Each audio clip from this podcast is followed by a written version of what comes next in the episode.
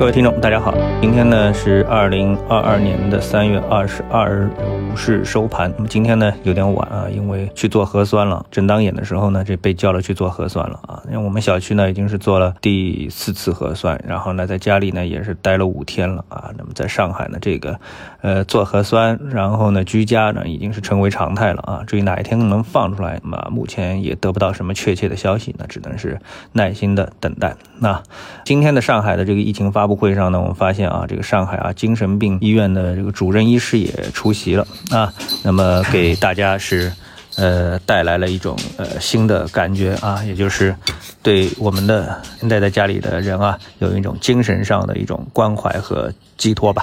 啊，好，那我们还是回到我们的资本市场啊，在昨天加今天啊，这过去的十几个小时这个时间当中呢，全球的我们说这个事情啊发生的非常多。昨天最大的一件事情呢，就是东航有一架飞机啊。啊，坠毁了。那么这个呢就不多说了啊，因为这个确实是一件非常令人这个震惊和悲痛的事情。但是呢又无从多说，我觉得多说都是都都都不知道怎么说啊。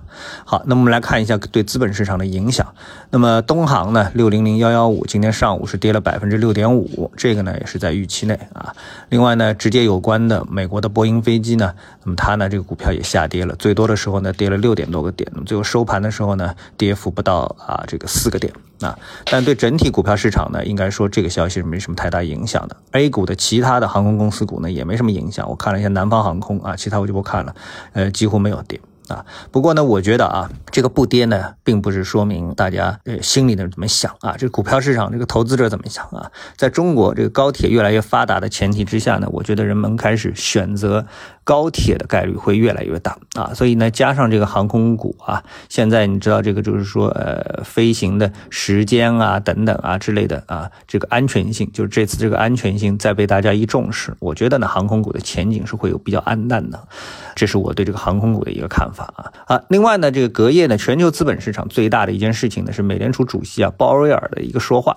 鲍威尔的这个主要的议题呢，就是他暗示啊，他已经准备好支持在五月呢一次性大幅加息五十个基点。因为这个事情呢，这个美股呢闻讯是掉头下跌啊。他呢是做了一个演讲啊，他不是这种例行的这个听证会啊什么什么之类的。我们都知道美股有这么一个东西啊。然后呢，他的这个演讲的主题呢是恢复价格稳定。啊，鲍威尔表示呢，美联储将调整政策以恢复价格稳定啊，同时呢，保持强劲的劳动力市场。如果有需要的话呢，美联储将加息二十五个基点以上啊，等等。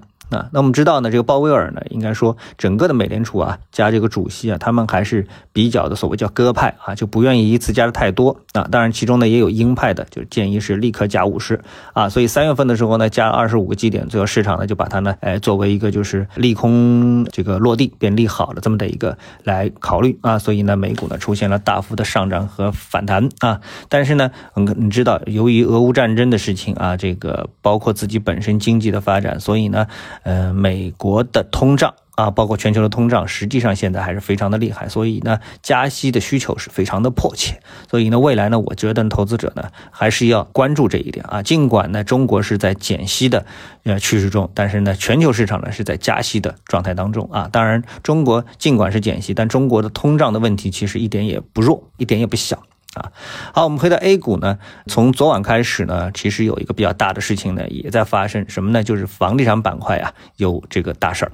那么焦点呢，又重新呢回到了中国恒大啊。那恒大呢，这个据称呢，将在周二晚上，也就是今天晚上九点呢，举行投资者的这个电话会议啊，然后呢，要聘请增加聘请啊，金度律师事务所作为法律顾问啊，然后呢，恒大的和子公司呢将。这个推迟发布啊，它的这个经审计的业绩啊，这个原来的业绩报告看来是发不出来了。然后呢，关键呢还有一个是停牌啊，我看了一下，它现在还在停牌啊，它从二三月二十一日上午九点开始停牌，那么今天是二十二号，恒大物业、恒大汽车都在停牌。好。那么最关键有一个什么消息呢？就是恒大物业啊，它在审核截止二零二一年十二月三十一日止年度的财务报告中呢，发现恒大物业有将近呢人民币一百三十四亿元的存款为第三方提供的质押保证金已经被相关银行呢是强制执行。这个消息其实就相当可怕了，相当于这个我们说这个银行啊。觉得是不是说银行啊觉得这个恒大不行了啊？这你第一感觉肯定是这种，哎，就这个这这不行了啊！那个你银行你欠我银行的钱，哎，我看到你账上有钱啊，立马把那个抢掉啊，就处于这样一种状态了。那所以恒大的这个市场的信誉度啊。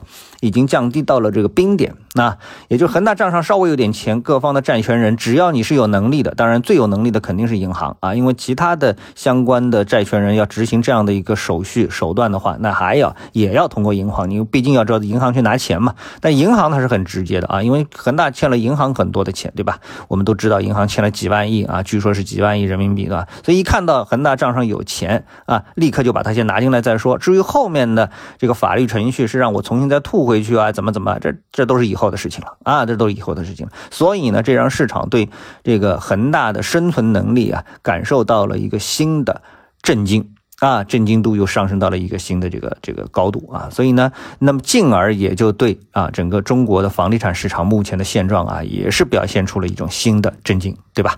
好，那么与之对应的还有一个什么呢？就是宝能的姚振华，大家这个名字应该也不陌生啊。虽然现在这个声音稍微小一点了，以前在呃收购万科的时候，那名气是最响的时候，那市场呢也传言啊是失踪啊，但是公司呢是迅速做出了澄清啊。为什么公司会传言他失踪呢？那么这个呢，我们。到晚上有时间的时候呢，呃，下午收盘之后呢，再跟大家说啊，这也是一个非常传奇的一个故事啊啊，那我们就感觉到啊，一种山雨欲来风满楼啊，有没有这样一种感觉？